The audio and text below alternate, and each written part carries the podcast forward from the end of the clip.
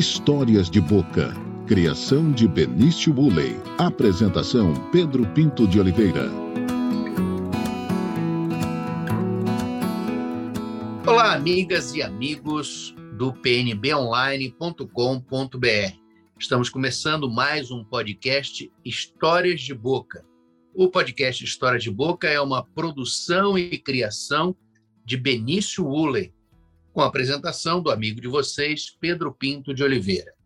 Benício Uller é meu neto. Quando ele tinha de dois para três anos de idade, a minha filha colocava ele para dormir lendo revistinhas, revistinhas da, da turma da, da Mônica.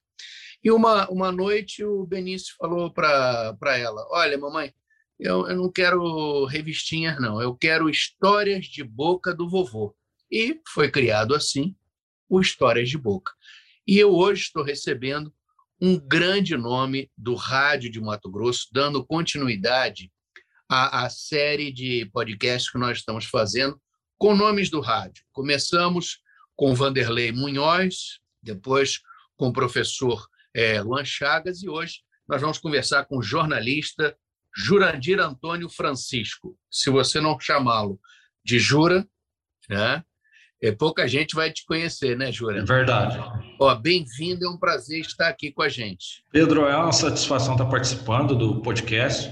É um prazer, né, falar sobre rádio e, e falar principalmente com uma pessoa que conhece também o rádio, que viveu momentos extraordinários do rádio. Então é uma satisfação estar aqui com você batendo esse papo. Legal, Jura. Eu quero, é, assim no podcast, a gente sempre é, com, começa conversando especialmente, claro, com como gente como a gente, assim, os paus rodados que chegaram aqui a, a Cuiabá. Você é nascido em Goiandira, Goiás, né? formado em jornalismo pela Universidade Federal de Goiás. Eu quero saber o seguinte: como é que o Jura encontrou Cuiabá e como é que Cuiabá encontrou o Jura? Como é que foi essa esse encontro? Pois é, Pedro, assim, nós vivíamos lá em Goiás, assim que eu, que eu concluí o curso, nós vivemos um momento muito ruim para o rádio. Eu, eu desde o início, desde a, eu entrei na faculdade já com esse caminho desenhado de participar, de produzir e de estar no rádio. Tanto é que eu fiquei basicamente três anos fazendo estágio na Rádio Universitária de Goiânia, a universidade, felizmente, tinha uma boa rádio, AM, na época, e eu participei por três anos lá como estagiário e vivia no rádio. Mas, assim, o mercado do rádio estava muito ruim e não tinha espaço. Momentos que você acompanhou também sabe que o rádio teve muitos ciclos e momentos ruins de, de empregos, de de oferecer espaço para a mão de obra, ainda mais uma mão de obra recém-formada, tinha todas as dificuldades. E aí, um belo dia, visitando o sindicato dos radialistas, eu estava tirando meu meu documento profissional do rádio e tinha lá uma, um aviso, um quadro, no quadro de avisos, um, dizendo que tinha vaga para jornalista na rádio Vila Real de Cuiabá. Opa! Eu não tive muita não tive muita dúvida não, viu, Pedro? É, fui para casa, falei com os irmãos, falei, olha, acho que eu vou para Cuiabá, que tem vaga lá. E, e aí é, acabei arrumando a mala e vim para Cuiabá. E felizmente cheguei de, uma, de manhãzinha e no fim da tarde eu já estava trabalhando na redação da Rádio Vila Real, lá onde você também trabalhou e uma das mais belas experiências de rádio já, já vividas, talvez no país todo. Né? A Rádio Vila Real, é, é, justiça seja feita, com o falecido diretor de, de programação, João Roberto Curti, é, foi um, um, ícone do, do radiojornalismo aqui em, em Mato Grosso. É, é, uma justiça, e eu quero aqui, faço até questão de citar o nome do João Roberto Curti como um dos grandes produtores e dessa nova fase que o rádio viveu, nos anos é, de 1980, a década de, de 80 do, do século passado, né, Jura? Exato. Mas é, o Curte realmente, é, eu aprendi demais com ele. Essa coisa da qualidade do som, a qualidade da produção, qualidade da edição, é, qualidade do texto. Ele era muito rigoroso com isso, não só com a parte técnica também. E ele era um apaixonado, é, é assim, ele era pisco, ele tinha um aparelho de rádio em cada cômodo da casa dele. Você sabia, né, Júlio? Sim, sim.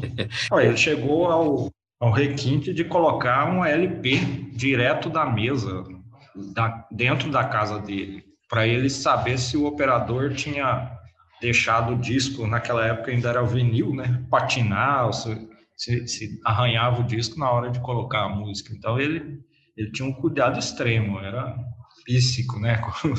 a gente... é, uma das coisas que eu acho interessante é técnica para quem está nos acompanhando é que ele, ele era muito preocupado em evitar os vazios sonoros, ou seja, uma passagem de uma música para outra, na locução, na intervenção, de não ter vazios sonoros, de ter um, um encaixe de cada passagem de voz, música, é, na entrevista, para que não houvesse esse hiato esses buracos sonoros que desqualificavam uma, uma programação no padrão que ele entendia ser do rádio. Mas, Jura, antes da gente é, continuar, já, a gente já sabe que foi graças ao sindicato lá dos jornalistas de Goiânia e a esse cartaz que você veio ter com a gente aqui em, em Cuiabá, e eu acho que Cuiabá ganhou muito com você. E os goianos continuam na moda, né? Está aí o, o governador Mauro Mendes, está aí o deputado Lúdio Cabral, vocês não são fáceis, são todos poderosos, né, Jura? Pois é, tem bastante goiano por aqui. Ainda bem, é tudo gente fina. Ó, oh, Jura, é, eu quero que você fale, porque você foi também secretário de Cultura do Dante de Oliveira, o que eu fiz parte também do governo, como secretário de comunicação. Eu queria assim é, que você fizesse um, um apanhado do, do que, que, representou em termos de experiência de trabalhar com a cultura naquela época para você. Pois é, a minha chegada na, na, cultura ela tem uma relação forte com o meu trabalho no rádio. No, na primeira eleição de Dante, em 94, ele me convidou para produzir os programas de rádio. Naquela época nós tínhamos em Mato Grosso cerca de 36, não chegava a 40 emissoras de rádio no estado todo. E foi a primeira vez que o programa de rádio foi transmitido em rede. E então o rádio ganhou naquela época um, um peso muito grande, porque ia chegar em, em municípios do interior distantes que tinha lá uma emissora de rádio. Era via Embratel, era uma operação de guerra para fazer essa transmissão. A gente que transmite hoje pela internet aqui não imagina o que, que era aqui.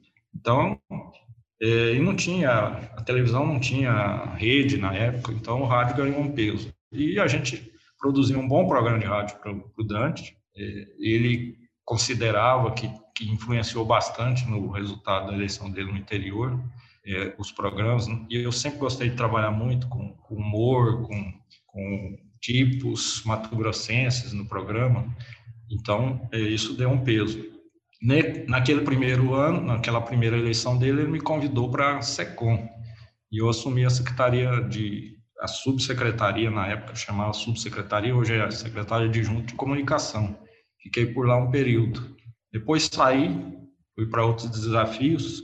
E no segundo governo, quando ele foi eleito, ele me convidou para assumir a secretaria de Cultura. Né? Então, assim, eu tenho consciência absoluta de que esse trabalho meu pelo, no rádio ajudou bastante eu ter ocupado esse Ah, com certeza, com certeza. E o rádio e a cultura têm uma relação muito forte, né? O rádio sempre foi o grande propagador de cultura. Né? O artista ficava obcecado para ter sua música veiculada, é o rádio que divulga a programação, a agenda cultural, os eventos culturais, as festas religiosas. Então, o rádio e a cultura têm uma sintonia muito forte. Então, assim, foi um desafio assustador no começo, né? Tive alguma resistência no início, por não ser cuiabano, né? Por ser mato-grossense. Naquela época ainda existia uma certa resistência aos paus, paus rodados, né? Como você brincou no início da, da nossa conversa. Mas assumi o cargo e acho que tenho certeza e tranquilidade de dizer que consegui fazer um trabalho que valorizou e, e deu um resultado, um crescimento para a política cultural do Estado que hoje a gente já consegue colher frutos, né?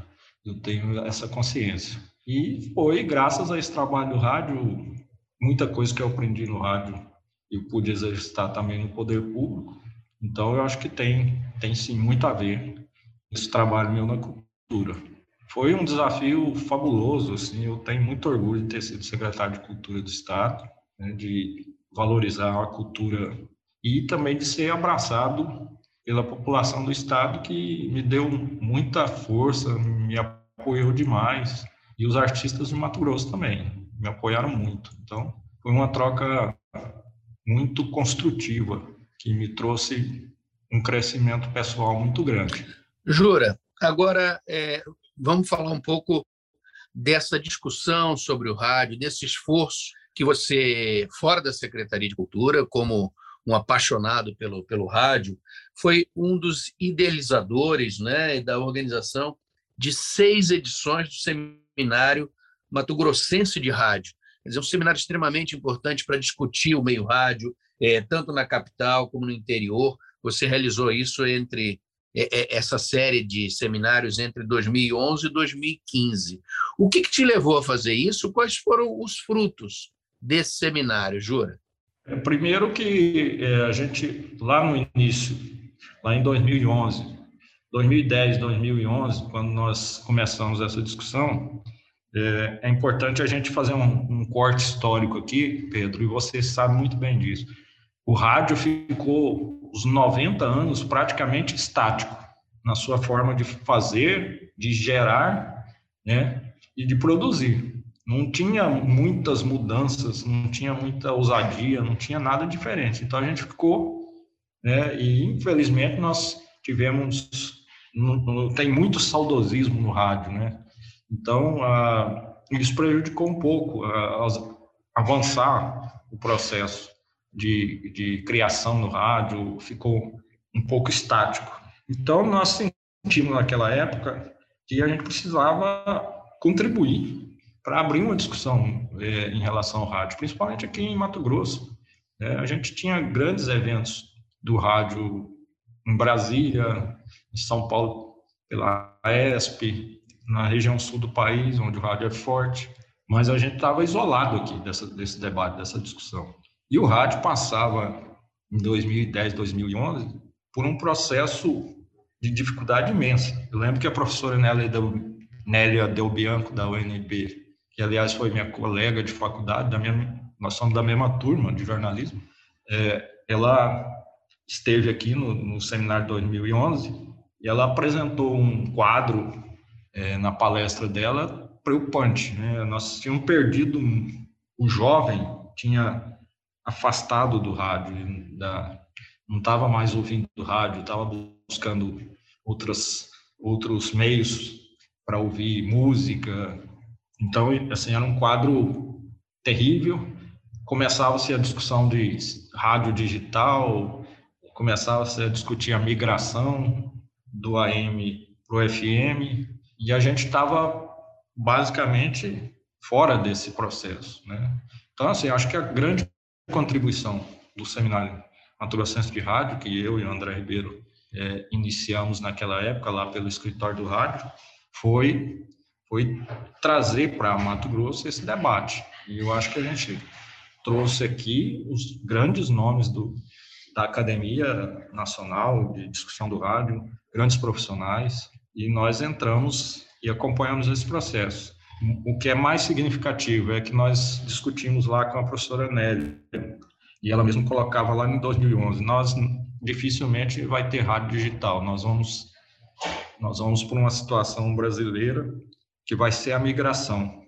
E nós acompanhamos o processo de migração em todos os eventos. Nós tivemos debate sobre migração do rádio. E hoje está aí uma realidade concreta. Né? Em Cuiabá mesmo, nós não temos mais nenhuma rádio AM, todas migraram, né? o FM.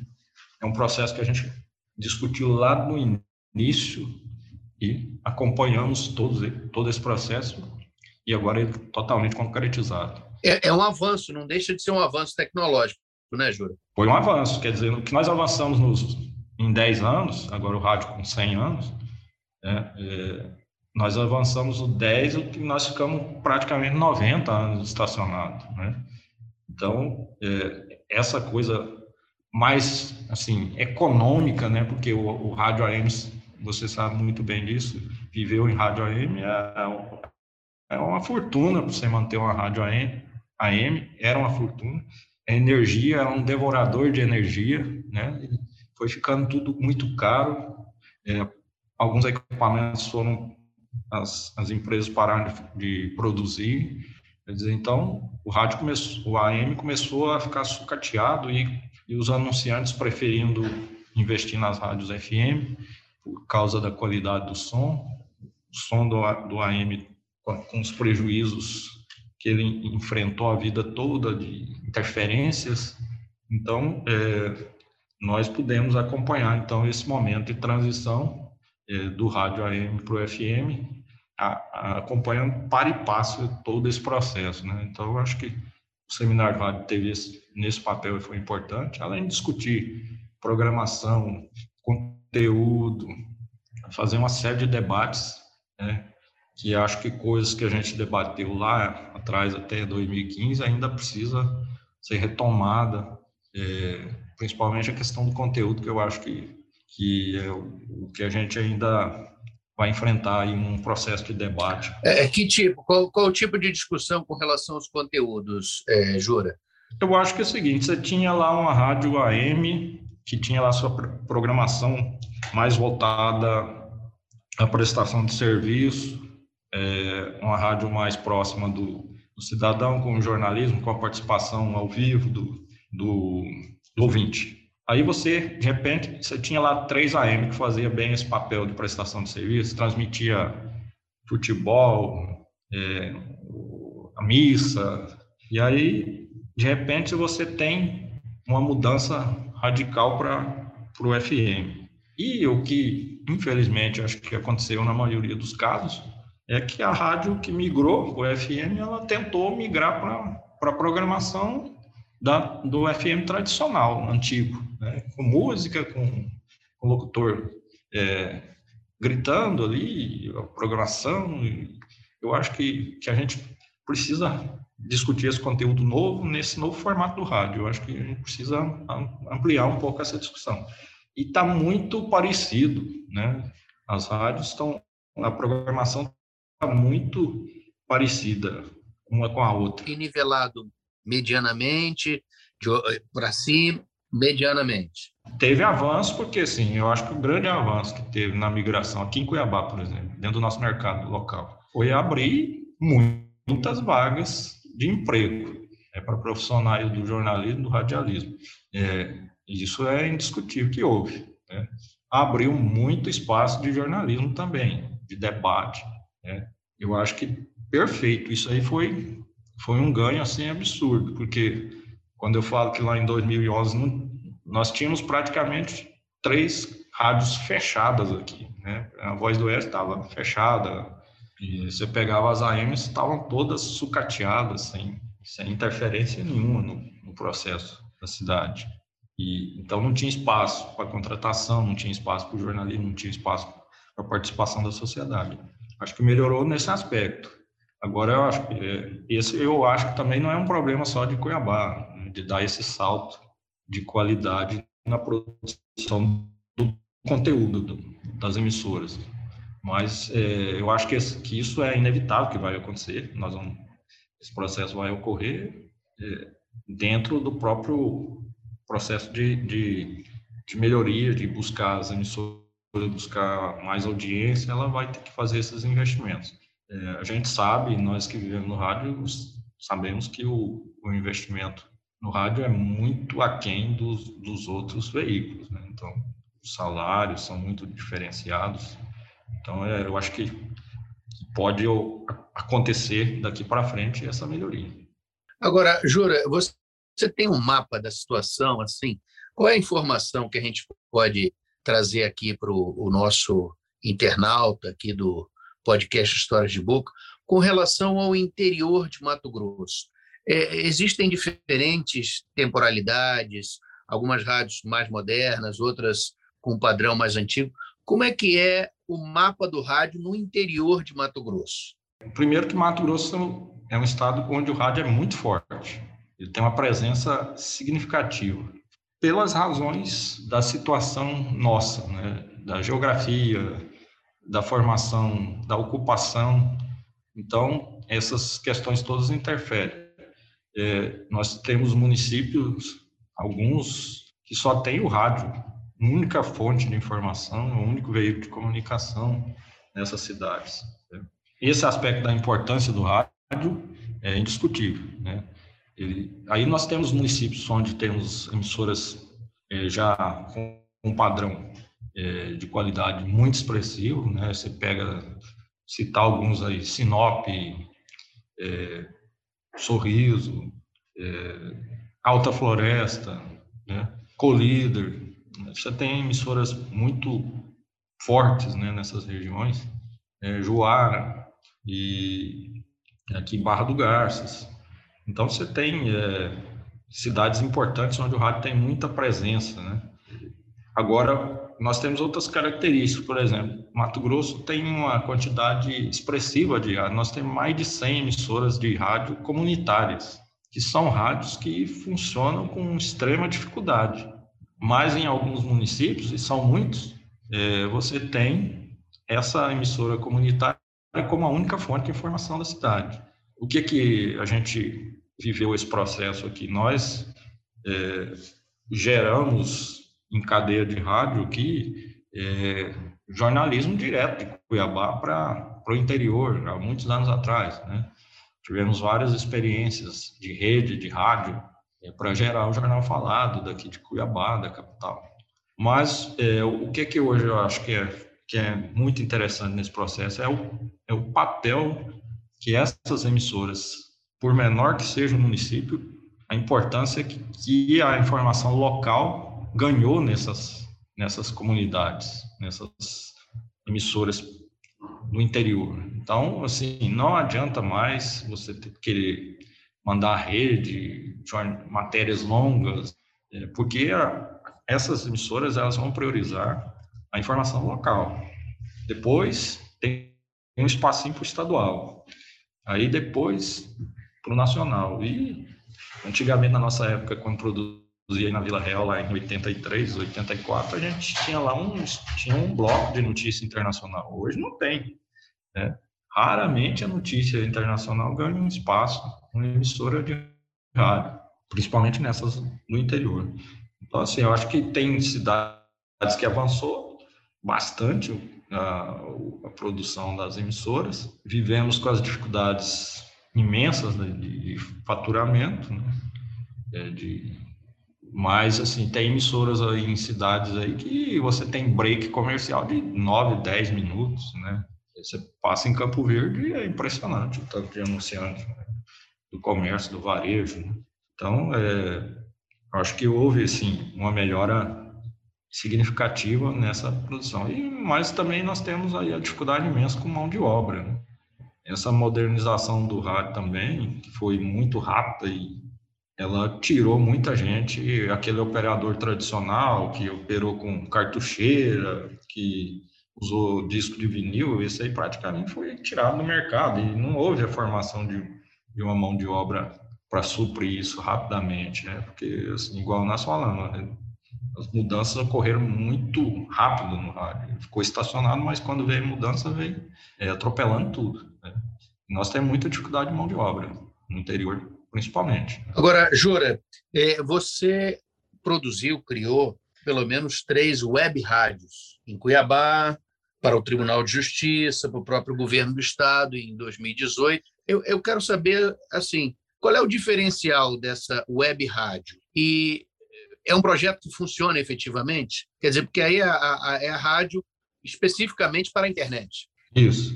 É, na, na verdade, assim, eu tenho a satisfação de fazer, de falar que a primeira web rádio que teve em Mato Grosso nós construímos, eu e o André Ribeiro, lá no escritório do rádio ainda, que foi a Musa FM. Foi um desafio maluco. Isso foi em 2004 para 2005, né? Ninguém falava nisso. É, eu, eu me lembro até que, na época, o presidente da Assembleia, o deputado Zé Riva, José Riva, nós tivemos lá com ele uma reunião, ele aí nós falamos que estava criando uma web rádio, ele falou, nossa, eu vi isso aqui, e aí ficou doido procurando um jornal, o Valor Econômico, que segundo ele tinha saído uma matéria sobre, sobre web rádio. No avião ele leu isso, né, chegando aqui em Cuiabá, uma viagem. Então nós criamos a Musa FM. E depois é, é, nós criamos essas aí, você citou, né, a do Tribunal de Justiça do Mato Grosso, chama Estação TJ, está em funcionamento, né, mas ela surge agora com, foi ela foi refeita agora com um novo, com um novo conceito de radioagência, que é uma situação que tem, que tem avançado no país inteiro. A rádio web, ela se transforma numa radioagência. E, explica para gente, Jura, mais assim, trocando em miúdos, o que, que é uma radioagência? Que é diferente de uma web rádio, é como se fosse uma programação de rádio. É, porque na web você vai ter ali uma programação de rádio, você vai é, direcionar um, um tipo de programação musical. É, eu quero uma, uma, uma, programação musical classe A, aí você vai investir nessas músicas que representam essa programação classe A, predominantemente MPB, essa coisa. É, e você vai ter uma música que vai tocar, uma rádio que vai tocar música de boa qualidade, alguma informação e que você oferece ali especialmente para quem está, por exemplo, trabalhando no computador e pode ligar ali e ficar ouvindo uma música de boa qualidade. Nesse conceito agora da radioagência, a web permanece, mas ela entra com o seu site para oferecer um espaço onde você vai disponibilizar matérias daquele, daquele órgão ou daquela organização que, que criou a web, que é dona da web.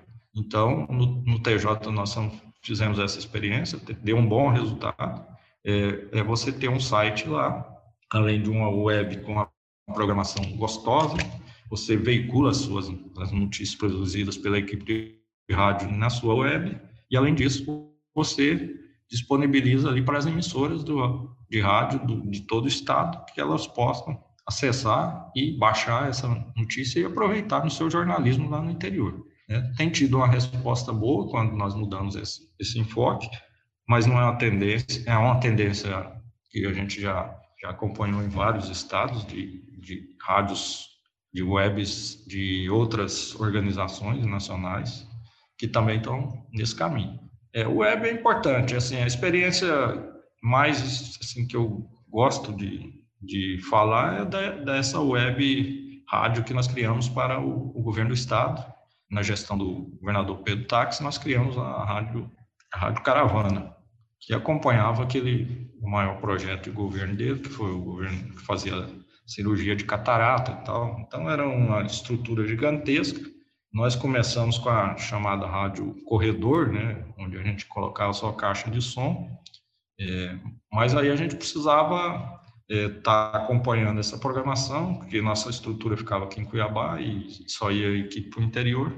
E aí nós resolvemos criar a web para que aqui de Cuiabá, eu estava na coordenação desse projeto, é, eu poder acompanhar a programação é, que estava sendo veiculada lá no interior. Então, a Rádio Caravana teve essa experiência que foi muito interessante, né? Gente, cada cidade que a gente chegava, a gente procurava estudar antes a, a formação daquela população, se era predominante gaúcho, de nordestinos e tal, para a gente também ter uma programação musical que agradasse essas populações de diferentes regiões do país e muita informação ao vivo, perdia documento, anunciava na hora, saía nas caixas de som, aí depois nós evoluímos para alugar um transmissor, alugamos um transmissor que era licenciado pela Anatel e a gente começou a gerar também em FM na cidade pelo transmissor e as pessoas começaram a sintonizar no sítio, na casa, no carro, a rádio caravana. Então, assim, ela foi um processo que ela começou rádio corredor, foi para a web, foi, eh, foi alugou o transmissor. Então, teve um processo de, de avanço durante o mais de ano, de de realização da caravana da transformação. Né? E, e, uma combinação tecnológica, né? Agora, Jura, vamos falar de uma, uma outra mudança que é mais específica de, de conteúdo, rádio expandido, o podcast. Essa é uma experiência que nós estamos, inclusive, travando aqui. É, o podcast é a fonte da juventude do rádio, Jura? Olha, o podcast realmente é, assim, das novidades, e o rádio é, é pródigo nisso, né, de, de quando está em dificuldade se superar, né, e, e nós superamos tantas vezes as dificuldades que são inúmeras, né, em momentos muito ruins para o rádio, ele soube se reerguer. Então, assim, o podcast é, é eu considero assim um dos, das, um dos produtos mais fantásticos do rádio é, nesse momento que a gente está vivendo de, de grande avanço no rádio. É, ele, ele é importante mas, assim, eu acho que é, muita gente está fazendo podcast para pouca gente. Né? Nós temos que, que, trabalhar um podcast, e, e, aí eu pego a realidade que você perguntou agora há pouco, aí, da, da questão da, das nossas emissoras de rádio. Nós temos emissoras com dificuldade imensa. O que, que eu tenho brincado e discutido com as pessoas quando a gente conversa de rádio é que a gente precisa pôr o podcast no rádio, né? É, ele precisa ir porque no podcast você tem uma produção, uma discussão muito aprofundada, né? É, muito trabalhada, que é o que a gente sonha, né? Para o rádio é ter essa produção, né? De discussão mais qualificada em todos os aspectos, em todos os assuntos. Mas o podcast ele tem essa essa coisa importante que é essa, essa esse cuidado com a produção, com os temas, com os assuntos. Então, eu acho que a gente, se a gente conseguir pôr as rádios do interior, as comunitárias, as, as rádios que estão nos municípios mais longe, ele entender que o podcast pode ser utilizado na programação dele, veiculado. Ah, tem gente que fala, ah, mas tem rádio que está usando. Tem, muitas, né? Muitas rádios estão usando, mas eu acho que a gente precisa ter mais rádio utilizando o podcast e ele entrar na programação normal da rádio, igual você falou, a ah, terça-feira vai estar no ar. Então, a rádio tem que saber que terça-feira ela vai poder ter um, um, podcast e ela ter a segurança que vai ter lá o podcast e ela vai poder incluir na sua programação. Eu acho que se a gente conseguir é, gerar na emissora tradicional para a pessoa ouvir lá no radinho, na fazenda, no sítio, no carro, esse podcast gerando na programação da rádio, nós vamos. E aí eu acho que aí é uma conquista espetacular que nós vamos conseguir né? porque tem muita gente produzindo esse podcast só para só para plataforma né? de áudio. Eu acho assim, ele é um produto tão importante do rádio, ele tem que estar no rádio. Né? Essa é a única é, coisa que eu acho que a gente precisa é, brigar um pouco ainda, é para convencer as emissoras de rádio a escolher entre essa produção imensa que nós temos de podcast, é, é escolher deles e colocar para veicular nas emissoras. E no interior, principalmente, tem muita dificuldade de, de, de fechar a programação. É, as comunitárias mesmo sempre utilizam muita coisa nos fins de semana, porque às vezes não, não tem a pessoa trabalhando ali no fim de semana, tem, são muitos voluntários. Né? Então a gente ocupar esse espaço com, com podcast e gerando na emissora tradicional. Né? Então eu acho que esse é um papel que a gente tem que ter. Sou muito fã de podcast, Acho que, que foi um produto que nos elevou assim, né, para um, um patamar que a gente estava fora ainda.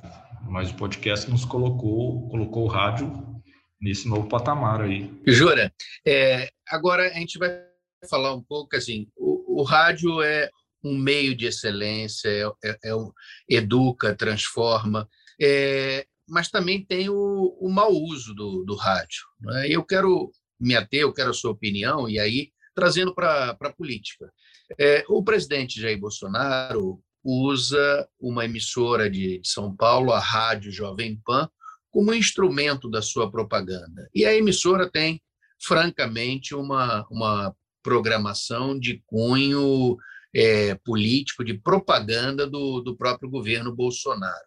Ele dá essas entrevistas rotineiras à Jovem Pan, recorta os trechos que lhe convém e faz circular nas redes sociais. Eu queria a sua avaliação desse uso do rádio e da posição dessa emissora com relação a, ao presidente Bolsonaro. Essa é uma situação é, terrível, assim. Eu tenho... Esses dias eu estava, por acaso, de pegar um Uber e, e a pessoa que estava no carro estava na Jovem Pan. A coisa estava tão absurda, o, o debate tão atrasado, tipo esse governo do, Bolsonaro, que o motorista não aguentou, ele tirou, né? E eu falei, muito bem, obrigado, né? Porque é, é um absurdo que o que eles colocam no rádio, né? E o rádio a gente sabe que ele interfere principalmente nessas populações é, que estão mais alijadas de informação, mais distantes nas periferias da cidade. O rádio tem essa força, ele é o companheiro dessas pessoas, né? Que, já, que tem menos informação ou até uma baixa escolaridade. Né? Então, é, é, preocupante esse uso né, do rádio é, na linha que eles têm usado né, é, para divulgar fake news, mentiras, é, detonar a vacina. Então, assim, eu acho terrível. E, e, Pedro, isso é muito grave, porque é o seguinte, eles se uma coisa que eles montaram bem feito é gente para comunicar. Eu ouço muita rádio aqui em Cuiabá, né, principalmente a Vila Real aqui, né? Eu, eu fico observando, quando entra um assunto, você pode ter certeza que três, quatro, cinco bolsonaristas de carteirinha vão, vão tentar interferir no assunto. Mas é interferir não é para discutir, não, que é que é louvável, né? Quando a pessoa pensa diferente, que tem suas posições, ela entra para debate, ótimo, né? É, cresce o debate, né? Mas eles entram para desqualificar, né?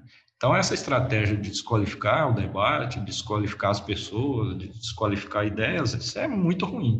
Então assim, eu acho que isso é um prejuízo irreparável para a Jovem Pan. Eu acho que dificilmente recupera né? Todo mundo que aparelhou veículo de comunicação paga um preço muito alto.